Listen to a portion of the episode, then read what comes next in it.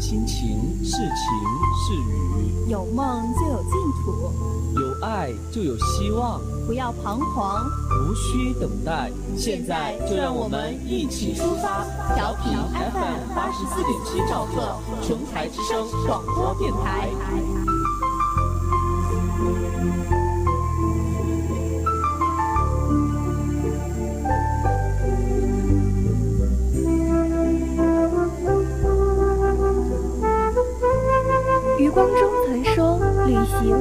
会改变人的气质，让人的目光变得更加长远。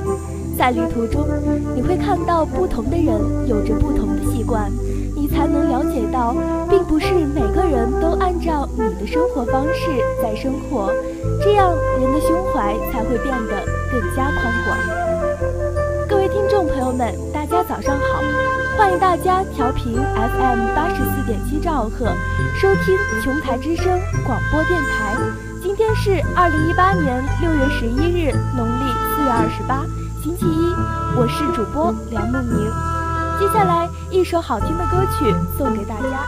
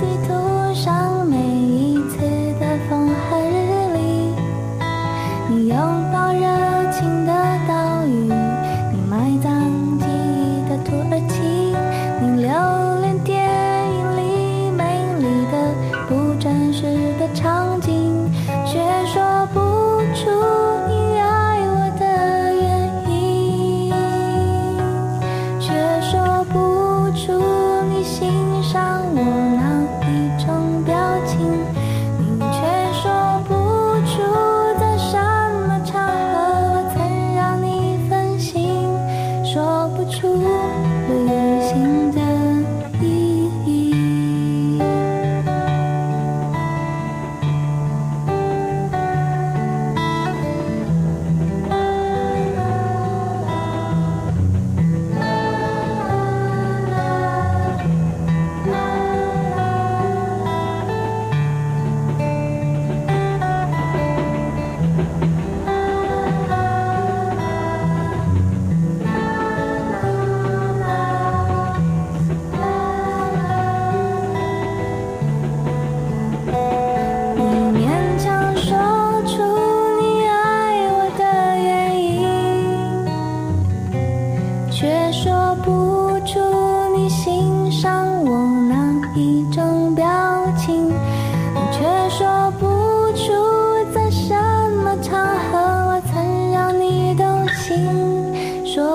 说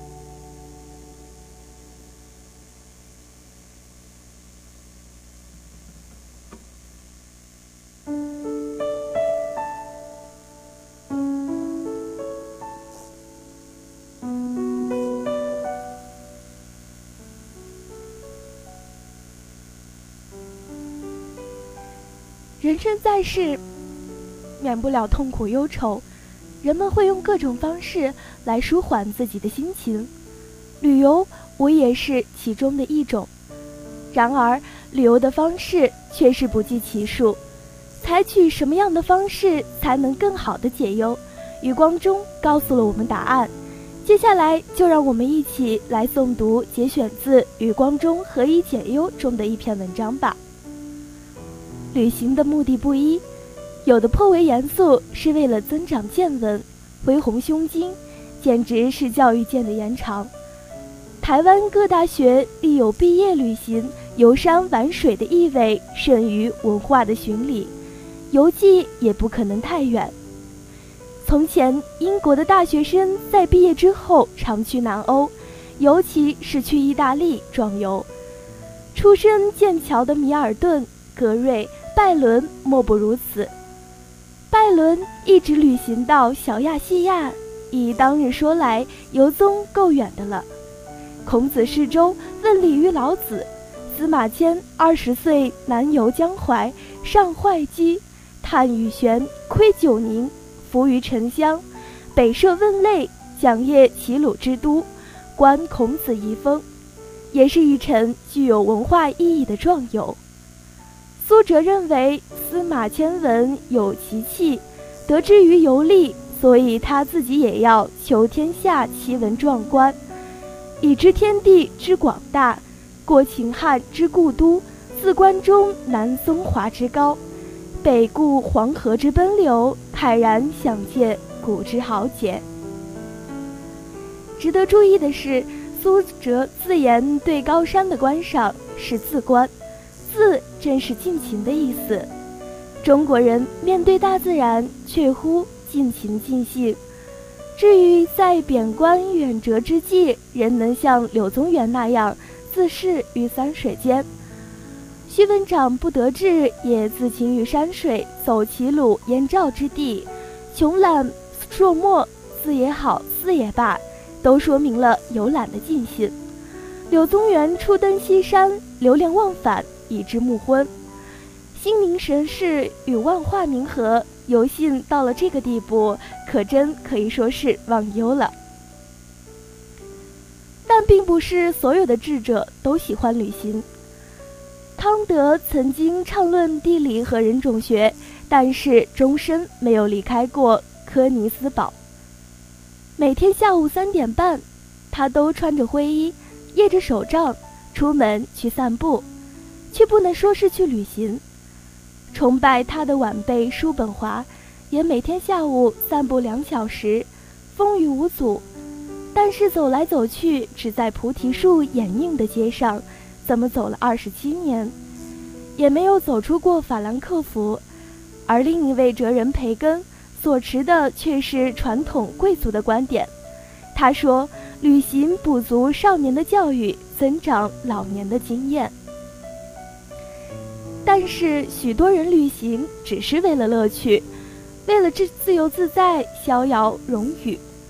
中国人说流水不腐，西方人却说滚石舞台，都因为一直在动的关系。最浪漫的该是小说家斯蒂文森了。他在《驴背行》中宣称：“至于我，旅行的目的并不是要去那里，只是为了前进。”我是为旅行而旅行，最要紧的是不要停下来。在游子的营里，他说的更为洒脱了。我只要头上有天，脚下有路。至于旅行的方式，当然不一而足。有良伴同行，诚然是一大快事。不过这种人实在是可遇而不可求。就算能找得到，财力和体力也要相当，同时又要有暇。何况路远人疲，日子一久，就算是两个圣人，恐怕也难以相忍。倒是尊卑有序的主仆或者师徒一同上路，像吉科德先生或是《西游记》里的关系，比较容易长久。也难怪潘来要说群游不久。西方的作家也主张独游，吉普林认为独游才走得最快。杰佛逊也认为独游比较有益，因为有着较多的思索。当然，独游也有着双重的好处。第一呢是绝无拘束，一切可以按照自己的兴趣去做，只要忍受一点寂寞，便换来莫大的自由。当然，一切的问题也都要自己去解决，即可训练独立自主的精神。独游最大的考验还在于一个人能不能做自己的伴侣。在废话连篇、假话不休的世界里，能偶然免于对对话的负担，也不见得不是一件好事。而一个能有思想的人，应该乐于与自己为伍。我在美国长途驾驶的日子，浩荡的景物在窗外变换，繁复的遐想在心中起伏，如此内外交感，虚实相应，从灰晓一直迟到黄昏，只觉应间之不暇，绝少觉得无聊。独游的另一种好处是能够深入异乡。群游的人等于把自己和世界隔开，中间隔着的正是自己的友伴。友伴愈多，愈看不清周围的世界。彼此之间至少要维持最起码的礼貌和间接性发作的对话，已经是很不清闲了。我记得有一次，我和一位作家乘火车南下，做联席之演讲。一路上，我们维持着马拉松的对话，已经舌壁唇焦。演讲既毕，回到旅社，免不了又笑古人连床夜话，几乎通宵。回程的车上总不能相对无言啊，当然是继续交谈了，不继续交锋。到台北时已经元气不济，觉得真可以三缄其口，三年不言。保持黄金一般的沉默了。如果你不幸陷入了一个旅行团，那你和异国的风景或人民之间就永远阻隔着这么几十个游客，就像穿着雨衣淋浴一般。要体会异乡异国的生活，最好是一个人赤裸裸的全面投入，就像是跳水那样。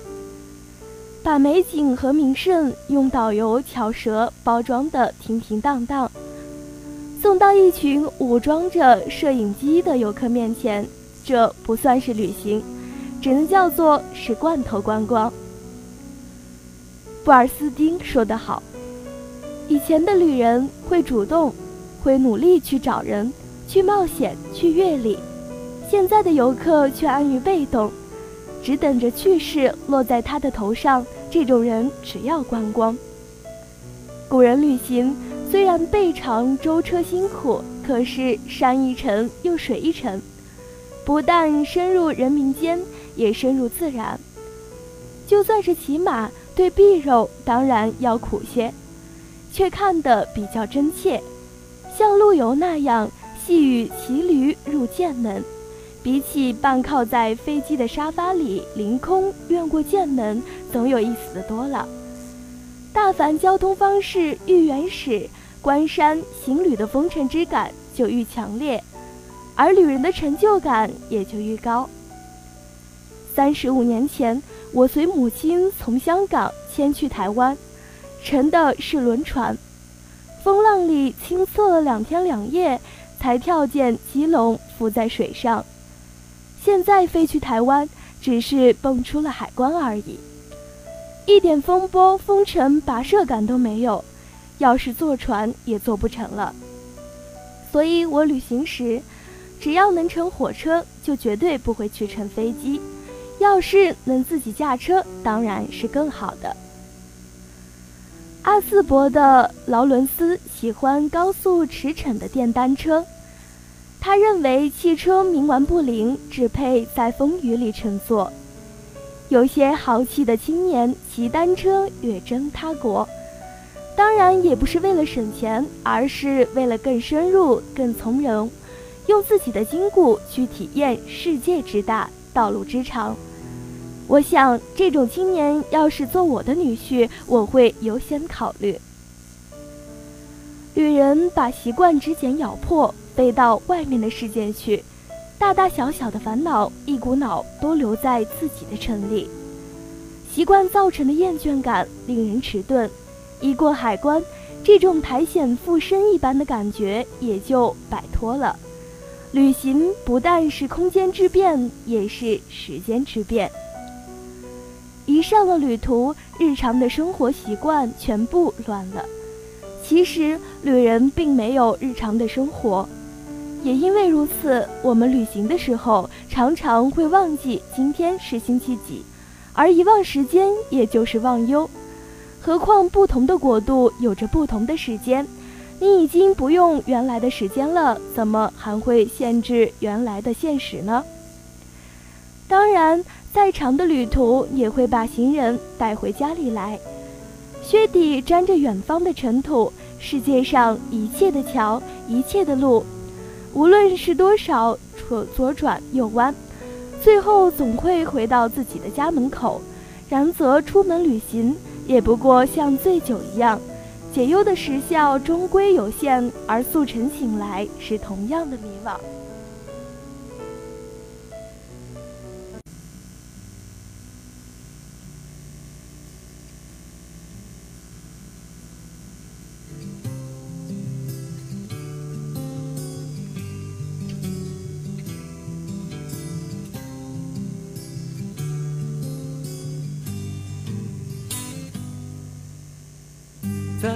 很久很久以前，你拥有我，我拥有你。在很久很久以前，你离开我，去远空翱翔。外面的世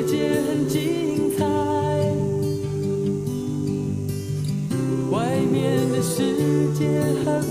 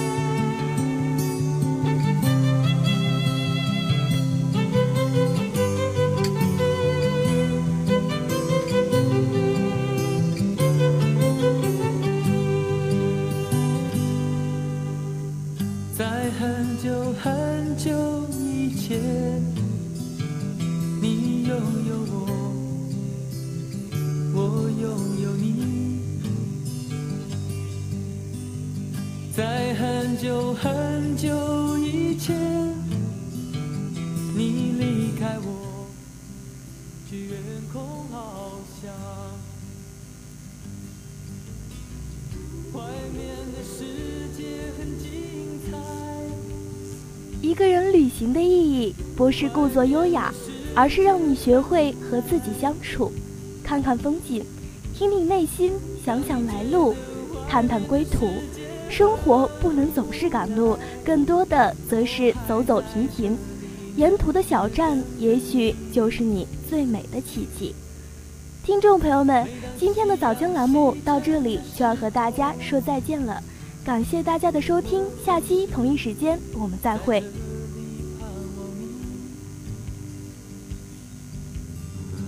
天空中虽然飘着雨，我依然等待你